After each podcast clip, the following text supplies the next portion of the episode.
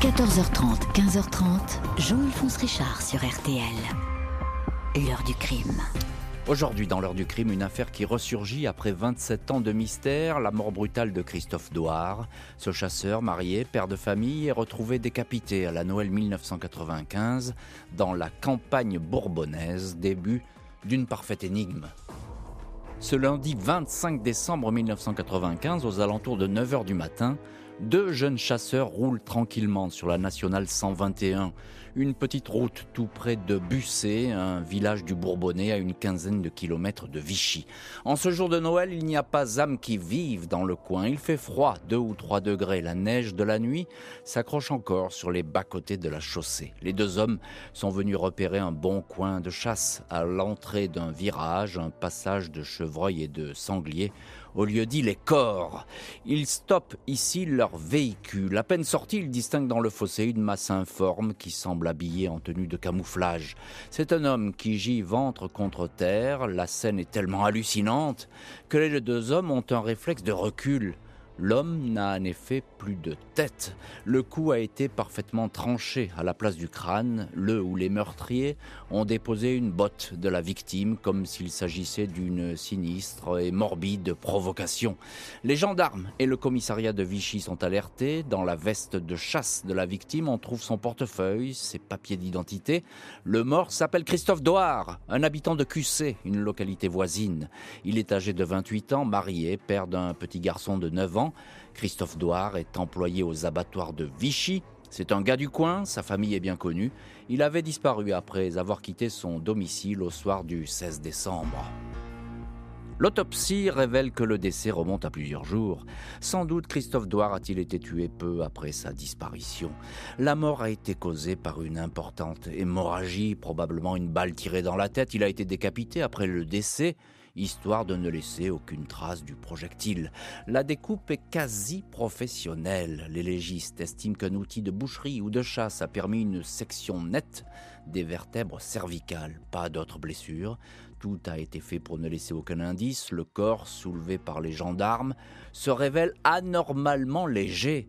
Il a été totalement vidé de son sang. Il se peut qu'il ait été suspendu par les pieds, comme cela se pratique pour le gros gibier. Il pourrait même avoir été entreposé dans une chambre froide avant d'avoir été déposé dans ce champ, sans chercher à le dissimuler, un endroit où on allait le découvrir. Une enquête pour homicide volontaire est ouverte au tribunal de QC. Les proches et les amis de Christophe Douard sont sous le choc. Sa disparition était incompréhensible, sa mort l'est tout autant. La dernière fois qu'il a été vu, c'était il y a neuf jours, samedi 16 décembre. Il revenait d'une partie de Baltrap, était passé saluer des amis chasseurs au Vernet, le village où vit sa mère Françoise. Il a déjeuné avec elle. Il est repassé ensuite en coup de vent chez lui, où il vit avec son épouse, Maria, et leur fils. Maria indique aux enquêteurs qu'il était soucieux. Sa, chienne de chasse préférée, Flora, une griffonne, venait de disparaître, volée à son domicile. Christophe Douard passe la soirée chez son frère cadet, Olivier. Il regarde un match de foot. Il rentre chez lui aux alentours de minuit. Son épouse dit n'avoir rien entendu. Elle dormait. Quand elle s'est réveillée dimanche matin, Christophe n'était plus là. Ses habits de la veille avaient été jetés en boule sous la soupente. Maria a pensé qu'il était parti à la chasse. Sa voiture est retrouvée sur un parking de QC. Elle est vide. Marianne va signaler la disparition à la gendarmerie que le lundi. Et on va s'apercevoir que ce couple bat de l'aile, même si pour l'instant l'enquête va euh, se concentrer sur le monde de la chasse, on revient à, ce tout début justement des investigations et à cette exécution. Bonjour Thibault Solano. Bonjour. Merci beaucoup d'être aujourd'hui dans le studio de l'heure du crime. Vous êtes journaliste à Marianne et vous avez récemment consacré un, très long article, un papier comme on dit dans le jargon journalistique, euh, à cette affaire où vous faites des révélations. Euh, parlez-nous, vous la connaissez donc bien cette affaire, vous avez beaucoup enquêté sur le sujet. Euh, déjà, il y a cette scène. Euh, je crois que dans l'histoire du crime, elle est sûrement pas unique, mais en tout cas, elle est rarissime. Oui, bah, c'est une scène absolument glaçante. Il euh, faut se remettre dans le contexte. On est donc en hiver dans la campagne bourbonnaise, dans un endroit assez isolé, pas très accueillant, on va dire. c'est en plus le matin de Noël. C'est pas c'est pas forcément une date pour trouver un corps. C'est vrai. Ça peut même ressembler à une mauvaise blague. Oui, une provocation. Une provocation. Morbide, certes, mais Tout provocation. comme un autre détail d'ailleurs peut ressembler à une provocation morbide, c'est effectivement que le corps a été euh, décapité, on ne retrouve pas la tête, et euh, semble-t-il, en tout cas d'après les premiers récits de la presse, il y a cette botte qui a été abandonnée par le ou les tueurs euh, à côté du, cou tranché. Hmm. En fait, il n'est pas forcément acquis que c'était une mauvaise blague au sens où la botte a été précisément positionnée à la place de la tête. Peut-être qu'elle a juste glissé, tombé à cet endroit-là euh, euh, par hasard. Mais la première euh, impression, c'est qu'effectivement, ça ressemble à une mise en scène macabre, comme une très mauvaise blague. Oui, et je le disais, Thibaut Solano, c'est important parce qu'on ne le cache pas, le corps. Il est là, il va être à la portée de vue du premier passant presque. Hein. Tout à fait, il est dans un fossé. Euh, il suffit de passer à côté euh, pour le voir. Il y a simplement quelques feuilles qui le recouvrent. Mais c'est vrai, encore faut-il euh, passer à cet endroit-là parce qu'on est quand même euh, dans un endroit assez euh, reculé. Oui. C'est peut-être. Mais c'est un coin de chasse. Il y a des là et c'est une période où effectivement on vient reconnaître Tout il y a des passages de gibier, etc. Donc fatalement il y aura eu du monde au bord de cette petite nationale. Bonjour maître Juliette Chapelle. Bonjour Jean-Alphonse. Merci beaucoup d'avoir accepté vous aussi l'invitation de l'heure du crime et d'être aujourd'hui en, direct dans l'heure du crime. Vous êtes l'avocate d'Olivier Douard. Alors Olivier Douard, euh, je l'ai rapidement cité dans, le, dans ce récit, c'est le frère cadet euh, de la euh, victime. Ma première question, Juliette Chapelle, elle, est simple. qui est Christophe Douard? Moi je l'ai décrit comme un, un, gars du coin, marié. C'est une famille qui, a, qui est très connue dans le secteur. C'est une famille euh, qui est connue. En effet, c'est un gars du coin, c'est une famille du coin. Euh, c'est des gens qui, euh, qui ont le travail chevillé au corps. Mhm. et, et c'est quelqu'un qui adore la chasse. Mhm. c'est sa passion. Il adore la chasse et sa passion, oui, on a bien compris. Il sort beaucoup, il fait du baltrap, etc. Euh, il, connaît le maniement des armes.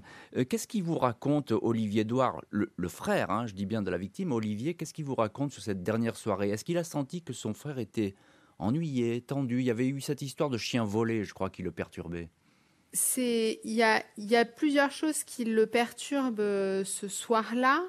Euh, il y a euh, cette histoire de chien volé parce que c'était sa chienne préférée, qui, qui était une, une vraie, une, vraie alliée dans, hmm. dans, dans, les parties de chasse. et également, comme ça a été évoqué dans la presse à plusieurs reprises, c'est ce soir-là où, lorsqu'il prend sa douche, euh, sa, femme fait tomber euh, le sèche-cheveux. Mm. Heureusement, ça va faire disjoncter, donc euh, pas de séquelles. mais de ce que dit Olivier Douard, ça, perturbe. en tout cas, il l'évoque rapidement avec son frère et ça, ça le perturbe. C'est ça, qui rentre chez son frère et puis il dit bah, Tu sais pas ce qui m'est arrivé J'ai failli mourir, hein, parce qu'il me dit comme ça. quoi. Il le dit comme ça. Après, euh, c'est une soirée euh, où il y a du monde, donc euh, il passe rapidement à autre chose. mais en tout cas, Olivier sent que son frère veut, veut parler et veut, veut lui raconter quelque chose. Ça. Alors, encore une question, Juliette Chapelle, parce que c'est important dans cette histoire. On dit que c'est pas un garçon commode.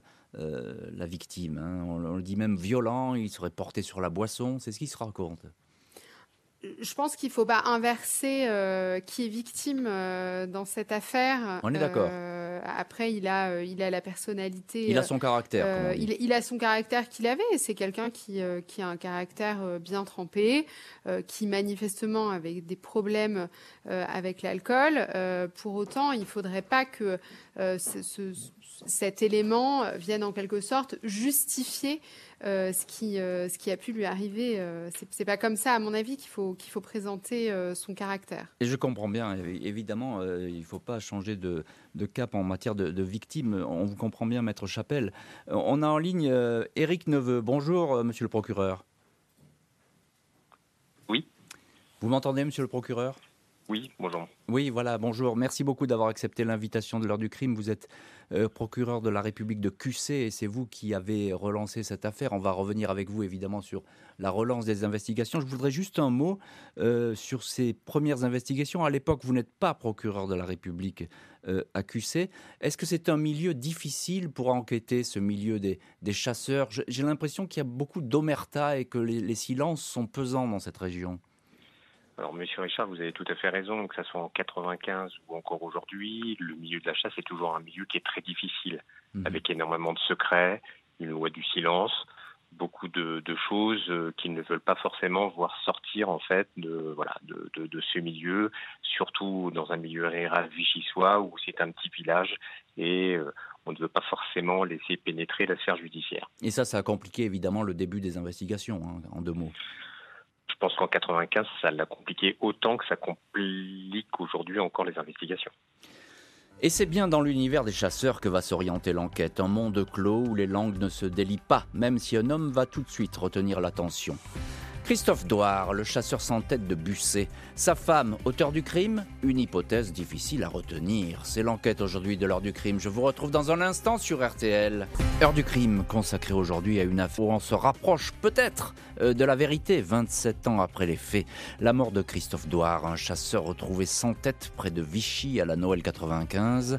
Investigation focalisée sur le monde de la chasse. Christophe Doard, le mort sans tête, ne faisait pas l'unanimité dans le monde des chasseurs. Une réputation de grande gueule, un personnage pouvant se montrer agressif. Sa mère, présidente de la société de chasse du Vernet, l'avait même exclu pour son mauvais comportement. Il avait continué à traquer le gibier dans une autre société, au Bayon. Les gendarmes de la section de recherche de Clermont-Ferrand explorent ce monde clos qui semble pétri d'inimitié et de jalousie. Indifférent avec une autre gâchette du coin aurait-il coûté sa vie à Christophe Douard? Ce dernier était, semble-t-il, en conflit avec le dénommé Dominique Maillet. 43 ans, c'est lui qui lui aurait dérobé la fameuse chienne Flora. Un scénario se dessine alors. Douard aurait demandé des comptes à Maillet le dimanche 17 décembre au matin, les choses auraient mal tourné. Maillet l'aurait tué. Neuf mois après le crime, Dominique Maillet est interpellé sur un chantier, il avoue le vol de la chienne, puis va se rétracter sur ce point. Il nie le meurtre, rien contre lui, aucune charge retenue. Pendant des années, alors qu'aucun indice ne le désigne, Dominique Maillet va se retrouver dans la peau de l'éternel suspect. Toutes ces années, on m'a appelé Quick Quick, ou le coupeur de tête, déplore Dominique Maillet dans les colonnes du Nouvel Ops. La piste du différent entre chasseurs s'assèche. Le dossier s'essouffle. Deux non-lieux, 2000 et 2007. La piste familiale, et notamment celle de l'épouse, âgée de 29 ans au moment du crime, a été écartée rapidement dans une note de synthèse rédigée quelques jours après la découverte du corps. Les gendarmes excluent la participation de Maria Douard. Ils estiment qu'elle ne peut pas avoir commis le crime. L'épouse meurtrière une hypothèse difficile à retenir, conclut-il. Il va néanmoins être établi que ce couple-là va à volo. Christophe et Maria se sont mariés en 1987 après quelques années de bonheur, la naissance d'Anthony. L'épouse a vite reproché à son conjoint de trop boire et même d'être violent à son encontre. En 1993, elle lance une procédure de divorce, puis renonce. Christophe lui aurait alors promis qu'il allait se faire soigner et que tout rentrerait dans l'ordre. Mai 2020, le procureur de QC, Éric Neveu, rouvre dans le plus grand secret le dossier. 15 nouveaux gendarmes spécialisés relisent toute la procédure. L'ex-épouse les intéresse beaucoup. La veille de sa disparition, Christophe Douard avait raconté à son frère avoir frôlé la mort en prenant son bain. Maria avait laissé tomber un sèche-cheveux dans l'eau. S'agissait-il d'une tentative d'électrocuter le mari? Autre détail, quand l'épouse avait récupéré la voiture de son défunt mari, elle avait eu un comportement suspect, avaient noté les gendarmes, comme si elle essayait de pleurer, mais n'y arrivait pas. Deux nouveaux juges sont désignés 15 avril 2022. Toujours dans la plus grande discrétion, le corps de Christophe Douard est exhumé. De nouvelles expertises ADN sont ordonnées. Elles vont vite donner des résultats intéressants. Et je vais vous raconter dans le chapitre suivant ce rebondissement de taille qui va survenir et peut-être ce qu'ont pu trouver les enquêteurs au fond de la tombe de Christophe Edouard. Éric Neveu, vous êtes euh, en ligne dans l'heure du crime, procureur de la République de QC. C'est vous euh, qui relancez ces investigations. Pourquoi euh, vous avez trouvé que c'était nécessaire et important de rouvrir ce dossier? Parce qu'un crime, en fait, ne peut pas rester impuni et que le travail d'un procureur de la République, tout simplement, euh, lorsqu'on a constaté une infraction, et qui plus est une des infractions les plus graves, hein, qui est mhm. un crime, qui relève de la cour d'assises, bah, c'est de rechercher les auteurs de séances d'infraction avec, avec des enquêteurs et de, traduire le ou les auteurs de ces infractions devant, devant une cour d'assises. Donc mon travail a été simplement de reprendre le dossier dès que j'en ai, j'en ai connaissance et de retravailler. Pourquoi vous avez entouré d'autant de, secrets, j'ai envie de dire, ces, investigations? Vous aviez peur que, euh, que l'on parle trop, que, des personnes soient au courant? Il y, a, deux axes. Le premier, c'est celui que vous venez de, rapporter. C'est que le secret est important parce que justement, on, garde à notre niveau des informations qui peuvent être cruciales mmh. lorsqu'on va interroger différentes personnes, des témoins ou, des protagonistes. Le deuxième aspect, qui est beaucoup plus sur une méthodologie de travail, c'est de ne pas être pollué par euh, voilà, des analyses de personnes qui auraient pu connaître l'affaire à cette époque-là, soit des anciens enquêteurs, soit mmh. des, anciens fonctionnaires de justice. Donc je voulais vraiment avoir un regard neuf et travailler avec une, équipe neuve. Que, que ça fasse pas chambre de résonance. Encore, encore une petite question, euh, Éric Neveu, je profite de votre présence euh, à l'antenne. pourquoi à l'époque la, la la femme de Christophe Douard est-elle écartée aussi rapidement du dossier? Parce que finalement, les gendarmes à l'époque, ils disent c'est pas possible, c'est pas elle. Elle était toute seule, elle peut pas porter un corps, etc., etc. Je peux pas répondre. Vous pouvez pas répondre. Et parce qu'il y a le secret là-dessus et que vous ne désirez peut-être pas commenter euh, ce qui a été fait à l'époque. Je veux pas, je veux pas vous gêner, monsieur le procureur. Hein, je veux pas vous non, vous, ne me gênez pas, monsieur Richard. C'est que je peux pas me mettre à la place des enquêteurs et, des magistrats qui ont travaillé en 95 sur ce dossier. Voilà, mm. j'ai ma méthode de travail. Euh, après, ils avaient certainement leurs raisons. D'accord. Ce, qui est fait, ce qui est fait est fait, comme on dit. Je, vais reposer la même question à Thibault Solano, journaliste à Marianne. Pourquoi euh, Qu'est-ce qu'ils disent les gendarmes dans une Il y a une note de synthèse qui concerne l'épouse. Oui, tout à fait, qui est réalisée euh, dès la fin euh, du mois de décembre 95, donc très rapidement. ils disent de mémoire que effectivement la présence du fils qui était âgé de 9 ans dans la maison euh, rend fragile l'hypothèse d'une culpabilité de, Maria, euh, qu'effectivement elle était toute, seule, qu'elle était fragile physiquement. Euh, et donc cette fragilité pouvait aussi être un obstacle au crime. voilà, c'est essentiellement les. Et puis surtout, ils disent qu'il n'y avait pas de, liaison euh, on ne lui connaît pas de oui d'amant ou etc.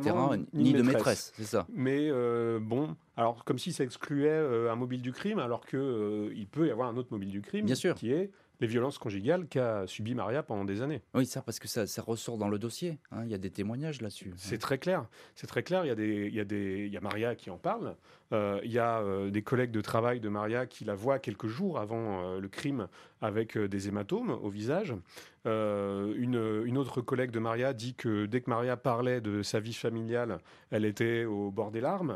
Mm. et puis il y a effectivement ce dont vous avez parlé tout à l'heure, deux ans plus tôt, une terrible scène de violence conjugale au cours de laquelle Maria se saisit d'un couteau pour se défendre face à Christophe Douard, ce qui entraîne une volonté de sa part de déposer plainte et euh, de se séparer, euh, de divorcer de Christophe Douard, il faudra l'intervention du père de Christophe Douard pour apaiser les choses, pour que Christophe Douard s'engage par écrit, comme un contrat, à ne plus boire. Et pour, ça, qui ne sera pas respecté. Et pour que ça rentre dans l'ordre. Maître Juliette Chapelle, vous êtes vous l'avocate d'Olivier Douard, le frère de la victime. Et c'est important que vous soyez là avec nous, maître, parce que euh, c'est Olivier Douard qui, qui, relance l'enquête avec évidemment le, procureur de la République, Éric Neveu, mais c'est lui qui pousse. Hein. il ne veut, il veut pas abandonner ce dossier. Lui, il a tout fait euh, depuis le, premier non-lieu euh, pour euh, que cette affaire ne soit pas oubliée, que surtout la prescription ne soit pas acquise. donc pour moi, c'est vraiment la, on va dire cette mise en examen qui est quand même la première hein, dans ce dossier. 27 ans après, c'est la conjonction de deux volontés. la volonté d'Olivier Douard que la justice fasse son travail, euh, c'est-à-dire n'abandonne pas et continue de, fouiller les pistes euh, pour aboutir à, la vérité, euh, en tout cas la toucher le plus près possible, et la volonté d'un procureur de la République qui va mettre tous les moyens pour pouvoir aboutir là encore. Bon, on est encore qu'au stade de, de l'instruction avec une mise en examen assez récente, mais en tout cas tout mettre en œuvre et mettre tous les moyens pour que euh, euh, on aboutisse euh, à une vérité. À, une vérité. encore un petit mot, maître Chapelle. il y a, je, parlais du, cas Dominique Maillet. Lui, il a été suspecté pendant des années et peut-être encore aujourd'hui, il y a des rumeurs qui courent sur lui, même s'il n'a plus rien à voir, etc. Donc il en a beaucoup souffert. Est-ce que vous regrettez qu'on soit peut-être focalisé sur certaines pistes et qu'on en ait laissé de côté d'autres? Évidemment, je le regrette. Euh, après, on refait pas le passé. Euh, ce qu'il ce faut peut-être se, enfin, il y a peut-être une leçon à retirer de tout ça. C'est dans, dans, les enquêtes euh, judiciaires, criminelles qui plus est, il faut peut-être jamais se mettre eh de hier et mm. toujours fouiller plusieurs pistes euh, pour pouvoir confronter ensuite euh, les éléments à charge et à décharge et quelle est la plus bien crédible. Sûr, bien sûr, à garder les yeux ouverts dans toutes les circonstances. Les recherches de la nouvelle équipe d'enquête vont aller bon train. Maria, l'épouse, va ainsi se retrouver au centre de tous les doutes, suspectée d'un meurtre qu'elle nie avec virulence. Christophe Douard, le chasseur sans tête de Busset. Une facture d'eau trop élevée. L'épouse a-t-elle voulu nettoyer le sang?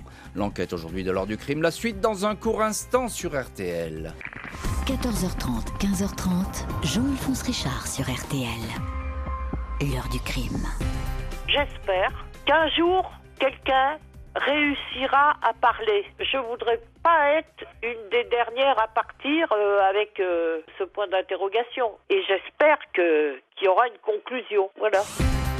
Dans l'heure du crime aujourd'hui, rebondissement 27 ans après dans l'enquête du chasseur sans tête. Christophe Douard avait été découvert mort décapité près de Vichy à la Noël 95. Été 2022, sa veuve est interpellée. 28 juin 2022 au matin, les gendarmes de la section de recherche de Clermont-Ferrand viennent chercher Maria M, 56 ans, ex-épouse de Christophe Douard, chez elle, à Brioude, en Haute-Loire, commune où elle réside et où elle a refait sa vie. Elle est placée en garde à vue. Plusieurs éléments auraient troublé les enquêteurs. Ils ont été intrigués par la mise en scène entourant le crime. La victime a été lavée, habillée dans sa tenue de chasse pour faire croire que Douard avait été tué alors qu'il battait la campagne il a été en fait rhabillé. Celui qui a procédé à cette opération a oublié un détail important. Quand il chassait, Christophe Douard portait toujours un jogging sous son pantalon. Ce jogging est resté chez lui. Les expertises montrent que les habits civils que portait le chasseur avant de disparaître étaient en fait gorgés de sang. Son épouse les a lavés, mais assure n'avoir rien remarqué. Il est établi que la facture d'eau des douars a subitement augmenté à cette époque, une consommation destinée peut-être à effacer la moindre tache d'hémoglobine sur les affaires. Les enquêteurs émettent l'hypothèse que Christophe Douard, qui s'était déjà montré violent envers son épouse, aurait recommencé à boire et à frapper sa femme. Elle n'aurait pas supporté ces humiliations, aurait décidé d'en finir. Une de ses amies confirme que Maria était malheureuse et avait souvent les larmes aux yeux quand elle parlait de sa vie familiale. Le fils du couple, Anthony, aurait aussi été victime, lui, des brimades de son père. L'épouse s'insurge contre ces accusations. Tout ça, c'est votre blabla. Vous m'embrouillez, vous me saoulez, vous me rabâchez toujours les mêmes choses, dit Maria aux gendarmes. L'ex-épouse nie les faits, mais elle est mise en examen pour meurtre sur conjoint et écrouée. Et voilà donc pour ce rebondissement, euh, euh, il y a des faits euh, troublants, notamment dans la soirée où Christophe Douard repasse chez lui, Thibaut Solano, cette soirée, il y a un mystère, parce qu'il y a un trou, elle dit je dormais, je ne l'ai pas vu passer finalement. Hein. Oui, c'est ça. Alors déjà, ce qu'on sait, c'est que Christophe Douard a mangé ce soir-là, et selon son frère Olivier Douard, il n'a pas mangé chez lui. Donc, où a-t-il mangé? Est-ce que ça signifie qu'il est effectivement rentré dans le domicile familial, qu'il a mangé, et que le crime a eu lieu après. Euh, d'autant qu'effectivement, on a retrouvé, comme vous l'avez dit, des, ses vêtements euh, gorgés de sang, euh, entassés dans une pièce de la maison le, mercredi, c'est-à-dire cinq jours après sa disparition. Donc, soit effectivement il est repassé chez lui et Maria ne l'a pas entendu, elle dit qu'elle est un peu sourde d'une oreille, soit il est repassé chez lui et Maria l'a vu, et c'est là que le crime a eu lieu. Deux hypothèses possibles à peu près. Éric Neveu, procureur de la République de QC, il y a cette mise en examen de l'ex-épouse. Alors c'est un moment important, une mise en examen dans une enquête, parce que bon, ben, ça marque une étape. Euh, ça veut dire qu'il y a, vous avez aujourd'hui la conviction d'avoir des, éléments euh, costauds, j'ai envie de dire, contre, contre la veuve? On, euh, on, a, grâce à vos investigations, et c'est ce que les juges d'instruction lui ont notifié par cette mise en examen, euh, des indices graves et concordants, sur lesquels, je, compte tenu du secret d'instruction, je ne peux pas rentrer dans les détails. Euh, la seule chose que je peux vous dire, c'est que la Chambre de l'instruction a, euh, dans un arrêt de fin août dernier, repris les indices graves et concordants, mettant en évidence en tout cas qu'on peut reprocher ce crime notamment à, la l'aveu de Christophe Doir. Alors, on devait avoir en ligne Jean-François Canis, qui est l'avocat euh, de, effectivement, de la mise en examen. Euh, il nous a fait passer un petit message parce qu'il ne peut pas être là. On estime que les présomptions retenues contre notre cliente ne sont pas sérieuses, qu'il n'y a aucun indice grave et concordant qui peut lui être opposé. Voilà, je voulais juste euh, citer sa réaction parce que elle est importante. Maître Juliette Chapelle, vous êtes l'avocate d'Olivier Edouard, le frère de la victime, qui lui est à la recherche de la vérité depuis toutes ces années. C'est important cette mise en examen. Est-ce que votre client a le sentiment que ça tient la route, cette histoire d'épouse qui aurait pu tuer euh, son frère alors, c'est un, un, événement qui est important pour Olivier Edouard, déjà parce que c'est la première mise en examen. Eh euh, et, ça, ça veut dire quelque chose. Et la, et la seule, ça veut dire que dans, dans, cette affaire, dans ce dossier, on n'a pas été dans la précipitation, manifestement. la mise en, en examen, on n'a pas cherché à mettre en examen, vous l'évoquiez tout à l'heure, euh, la personne qui était suspectée pendant plusieurs années. Euh, donc ça montre que les juges d'instruction, quand ils ont pris cette décision de, de, mettre en examen euh, la veuve de Christophe Douard, c'est une décision qui est réfléchie et qui manifestement est fondée en effet sur des indices graves et concordants. Hmm. qui ont en effet été rappelés par la Chambre de l'instruction. Donc c'est un événement important pour Olivier mmh. Douard et d'autant plus important que là, moi, je, pareil, je ne vais pas rentrer dans, dans les détails, mais euh, il y a des éléments en tout cas qui euh, apparaissent assez solides. Oui, vous pensez que le dossier est suffisamment structuré en l'état. On verra ce que ça va donner par la suite d'ailleurs. Mais la veuve, pour l'instant, nie toute implication face à des enquêteurs qui ont fait d'autres découvertes, et notamment des traces ADN, dont celle d'un homme tueur ou un complice. Christophe Douard, le chasseur sans tête de Bussé, dans une botte, deux ADN mélangés au sang de la victime. C'est l'enquête aujourd'hui de l'heure du crime. Je vous retrouve dans un instant sur RTL. 14h30, 15h30, Jean-Alphonse Richard sur RTL. L'heure du crime. Au programme aujourd'hui de l'heure du crime, l'affaire du chasseur sans tête Christophe Douard, retrouvé décapité dans la campagne du Bourbonnais à la Noël 95. 27 ans après, sa veuve est mise en examen, écrouée. Elle nie les faits. Les enquêteurs croient à la présence d'un complice. Lors de la garde à vue, les gendarmes ont porté à la connaissance de l'ex-épouse de Christophe Douard une batterie de nouveaux tests ADN. Dans une botte de la victime, il a été détecté sa trace ADN mélangée au sang de son mari. Pas de quoi constituer une preuve de culpabilité, s'emporte son avocat, maître Jean-François Canis. Qu'on trouve de l'ADN de cette femme sur les vêtements de celui avec qui elle vivait n'a rien d'étonnant, dit-il. Mais selon l'hebdomadaire Marianne, une trace d'ADN masculin est également présente dans cet échantillon prélevé dans la botte lui aussi mélangé au sang de la victime et à l'ADN de Maria.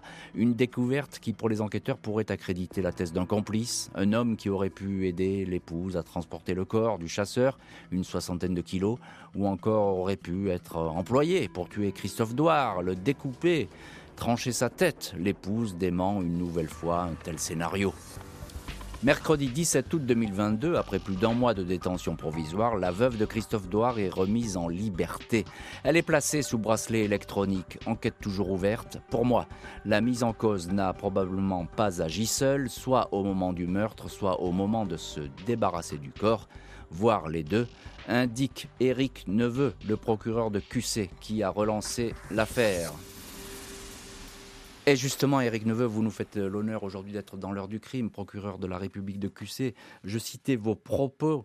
Euh, selon vous, euh, cette femme qui est aujourd'hui mise en examen n'a pas pu agir seule. Vous confirmez ce sentiment? Depuis le début de la rouverture de l'enquête, on se pose toutes les questions qu'il faut se poser. Mmh faire parler le corps, faire parler la scène d'un crime, essayer de comprendre le déroulement avec toutes les zones d'ombre pour essayer de reconstituer le puzzle.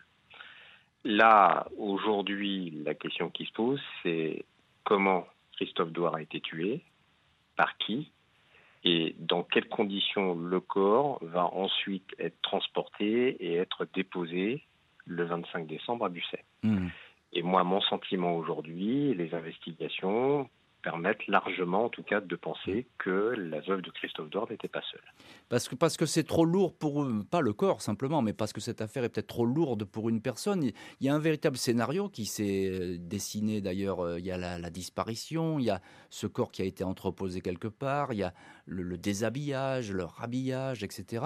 Euh, ça fait peut-être beaucoup pour une seule personne, c'est ça, mais, Monsieur le procureur? Pas forcément, mais je dirais que, alors c'est sûr que les investigations et notamment euh, les enquêteurs qui sont des analystes comportementaux euh, orientent, euh, orientent aussi un peu les pistes. C'est que, et c'est là-dessus que les expertises psychiatriques qui sont en cours concernant Marie-Edouard vont, vont, apporter aussi un éclairage, mhm. c'est que on peut en effet supposer qu'elle était seule. Moi, moi, je suis intimement persuadé, mais c'est mon, c'est ma conviction. J'ai pas de preuves en, en l'état actuel que si à tout moins elle était seule pour tuer euh, Christophe Douard, elle ne l'était certainement pas lorsqu'il a fait découper le corps et ensuite transporter le corps. C'est ça.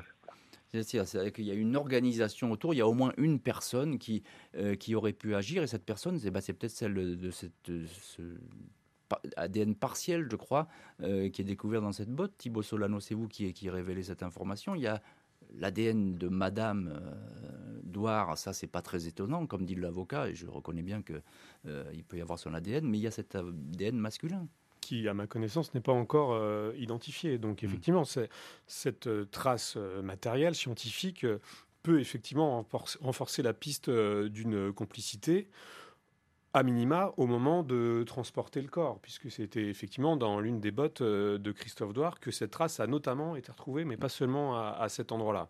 Euh, donc effectivement, euh, je crois qu'il y a encore des, scellés à analyser dans le dossier. on n'a toujours pas retrouvé la tête. de la victime et les recherches continuent dans ce sens. donc effectivement, on peut penser, au bout du compte, que des complices voire des auteurs mm. principaux du crime, euh, soient identifiés. Euh, Maître Juliette Chapelle, vous êtes l'avocat d'Olivier Edouard, le frère de la victime. Pourquoi est-ce qu'elle a été remise en, liberté, l'ex-épouse? Ça veut dire que le dossier est fragile? Alors absolument pas. Il faut, dans le cadre d'une instruction, il faut distinguer deux choses. Il faut distinguer euh, la mise en examen. Donc euh, la question que se pose euh, le ou les juges d'instruction, c'est existe-t-il des indices graves et ou concordants me permettant de penser que cette personne a quelque chose à voir avec l'infraction reprochée? Et une fois qu'on a décidé, on a répondu oui à cette question, la deuxième question qu'on se pose, c'est comment faire en sorte que cette personne réponde aux convocations de la justice, que les preuves mm. euh, ne soient pas euh, dissimulées, qu'il n'y ait pas de concertation, etc. Et la Chambre de l'instruction, elle ne va se poser euh, la question que sur ce deuxième volet, c'est-à-dire est-ce que la mise en examen a des garanties de représentation suffisantes pour on est, on, est, on est selon vous dans un cadre strictement juridique. Tout à fait. Ça veut dire que ça n'impacte pas le fond du dossier. Absolument pas, parce que comme l'a relevé euh, Monsieur le procureur de la République, c'est que euh, cet arrêt de la Chambre de l'instruction va reprendre l'intégralité euh, des indices graves et concordants en disant que selon les magistrats de la Chambre de l'instruction, ces indices graves et concordants existent hmm. à l'encontre de la mise hmm. en examen. Après, ils vont prendre leur décision sur est-ce qu'elle sort de détention hmm. provisoire ou pas. Ils ont décidé que oui. c'est une décision qu'ils ont prise. La veuve reste la suspecte numéro un dans un dossier qui reste toujours ouvert. Les expertises techniques sur les scellés ne sont pas terminées. Christophe Douard, le chasseur sans tête de Busset, pas un dossier vide. Il y a des preuves. C'est aujourd'hui l'enquête de l'heure du crime. On se retrouve dans un instant sur RTL. 14h30, 15h30, Jean-Alphonse Richard sur RTL. L'heure du crime. Dans l'heure du crime, nous revenons aujourd'hui sur l'affaire du chasseur sans tête. Christophe Douard, tué puis décapité à la Noël 1995 près de Vichy. 27 ans plus tard, sa veuve est mise en examen, placée sous bracelet électronique. Elle nie. Sera-t-elle confondue par de nouvelles expertises? Les enquêteurs et la famille de la victime, notamment Olivier Douard, le frère de Christophe, attendent beaucoup des prochaines avancées des investigations. Olivier Douard souhaite obtenir des explications sur ce qui a mené à la mort de son frère et sur cette mise en scène macabre. Cela fait 27 ans qu'il travaille pour que le crime soit élucidé. Il mérite de connaître la vérité, dit son avocate, maître Juliette Chapelle. La justice garde en ligne de mire la veuve de Christophe Douard. Les gendarmes avaient été surpris par son attitude quand on lui avait annoncé que le corps de son ex-mari allait être exhumé. Elle ne s'était nullement réjouie de cette opération, se montrant tout au contraire agacée par ce remue-ménage et précisant qu'elle avait d'autres choses à faire. Maria M est à ce jour la seule personne mise en examen dans cette affaire, présumée innocente, dans un crime qui, dit-elle, elle n'a pas commis et dont elle ignore tout. Et voilà où nous en sommes aujourd'hui dans, cette affaire, c'est-à-dire pas du tout au bout de l'enquête, il y a cette mise en examen, la seule dans ce dossier, celle euh, de la veuve de la victime. Maître Juliette Chapelle, vous défendez, vous l'avocat, vous êtes l'avocate, pardon, du frère de la victime, Olivier Douard. Alors, il y a ces euh, dénégations euh, de Maria, de l'ex-épouse, des dénégations qui sont constantes, euh, en garde à vue, euh, devant les juges. elle n'a rien avoué du tout et elle, au contraire, elle, nie, elle dément. C'est compliqué ça dans un dossier parce qu'elle a l'air d'être sur une ligne très sûre d'elle, l'épouse. Elle est sur sa ligne. Après, il y a des éléments de police technique et scientifique qui, eux, ne peuvent pas mentir. Hmm. Et vous confirmez que ces éléments, on n'est pas au bout encore? On n'est pas au bout, on est plutôt euh, au début euh, en réalité, parce que c'est une première mise en examen. On l'a évoqué tout à l'heure, il y a la question des complicités. Euh, il y a encore un certain nombre d'actes à effectuer pour justement baliser tous les éléments de l'instruction, parce qu'on verra si, la mise en examen tient sa ligne. Mmh. Euh, de défense qui est la sienne aujourd'hui, mais elle peut aussi évoluer. Bien sûr. Euh, mais en tout cas, l'important, c'est que euh, toute la lumière soit faite sur, sur ce crime. Selon vous, ces éléments, il faut bien le, dire, ces éléments matériels, vous ne pouvez pas tous les aborder. Effectivement, il y a le secret de l'instruction. ils, ils, tiennent la route, comme on dit, c'est-à-dire ils peuvent appuyer un dossier aujourd'hui, ils sont assez solides? Euh, en tout cas, il y a plusieurs magistrats euh, qui le pensent, euh, incluant les juges d'instruction et la chambre de l'instruction. et moi, sans les révéler, je, ils sont à mon sens assez, assez solides. Assez puissants. ce, sont des éléments qui, qui, ne peuvent pas mentir. Hum, qui ne peuvent pas mentir. Thibaut Solano, journaliste à Marianne, et vous avez mené une longue enquête sur ce dossier. Un mot sur l'attitude de Maria, de l'ex-épouse elle paraît complètement euh, déconnectée, euh, avant qu'elle ne soit mise en examen, de la situation. Je racontais l'histoire quand on lui dit bah, votre mari va être exhumé. Elle aurait pu effectivement se réjouir et dire enfin on va, on bouge, enfin on va trouver la vérité. Pas du tout. Elle a qu'une envie, c'est oublier. Tout à fait. Elle, semble vouloir euh, laisser ce drame derrière elle et ne plus y revenir. Comme, comme son fils, d'ailleurs, hein, qui est le fils qu'elle a eu avec euh, Christophe Douard, qui lui aussi euh, dit clairement face aux enquêteurs qu'il a quasiment tiré un trait sur cette affaire pour pouvoir passer à autre chose. Euh, peut-être parce que c'est on trop. Peut, on peut comprendre aussi qu'ils aient envie de tourner la page et que tout ça, ça les ennuie. Voilà, ça ne fait pas de Maria une suspecte parce qu'elle veut laisser ça derrière elle. Mais c'est vrai que lors des auditions et de l'interrogatoire, les enquêteurs lui mettre le nez dans, ça, euh, dans son apparente indifférence, en lui disant mais jamais vous ne prenez des nouvelles de l'enquête, jamais vous ne cherchez à savoir euh, où on en est. Et elle, effectivement, elle a toujours le même discours en disant bah c'est comme ça, euh, je, c'est derrière moi, je peux, ça ne me fera pas revenir. Et à la fois c'est réversible, et c'est là où c'est intéressant parce que parfois on accuse toujours les, suspects de prendre trop de nouvelles d'une enquête. Là c'est un peu le contraire qui se passe. On dit vous, vous n'avez jamais, vous êtes jamais renseigné sur l'enquête. Éric Neveu, procureur de la République de QC, c'est vous qui avez rouvert vers cette enquête. Il y a 27 ans se sont passés. Euh, est-ce que c'est pas très compliqué aujourd'hui de, trouver finalement des preuves, des indices après tout ce temps qui est passé? Comment fait-on le temps passe, donc on, peut perdre en effet des témoignages euh, par des personnes qui sont décédées, oui. Euh, après, étrangement, il y a des personnes qui ont des souvenirs très précis de certains détails. Et sur ce genre d'affaires, le diable se cache dans les détails. Euh, après, la police scientifique a évolué. Les mhm. recherches ADN ont évolué et sont plutôt en notre faveur aujourd'hui sur les techniques qui sont mises en avant et pour lesquelles on, on a mis des moyens nécessaires. Euh, et puis c'est un dossier qui, depuis 27 ans, euh, ravive toutes les passions. Donc euh, il faut faire le tri entre bah, toutes les rumeurs, tous les mensonges. Beaucoup de personnes ont intérêt à mentir dans, dans cette affaire. et puis faire une synthèse mm. complète. Voilà. Moi, ce, que, je voulais dire. Juste un mot, allez-y, monsieur le procureur, je vous en prie. Dans, dans, ce dossier, la ligne conductrice que j'ai toujours eue avec les enquêteurs et avec les juges d'instruction, c'est qu'on ne peut pas se permettre de se tromper. C'est ça. On, ne fait, on, ne place pas en garde à vue pour placer en garde à vue, on ne met pas en examen pour mettre en, examen et on ne place pas en détention pour placer en détention. Voilà, ce dossier n'est pas vide. Le dossier n'est pas vide et vous avez bon espoir donc qu'il aboutisse. C'est ce qu'on comprend à travers vos propos, monsieur le procureur. Éric Neveu, merci beaucoup d'avoir été l'invité de l'heure du crime. Merci aussi à Thibault Solano et maître Juliette Chapelle de nous avoir accompagnés dans cette émission. Préparée par Justine Vignot et Marie Bossard, Danima Touk était aujourd'hui à la réalisation. L'heure du crime, présenté par Jean-Alphonse Richard sur RTL.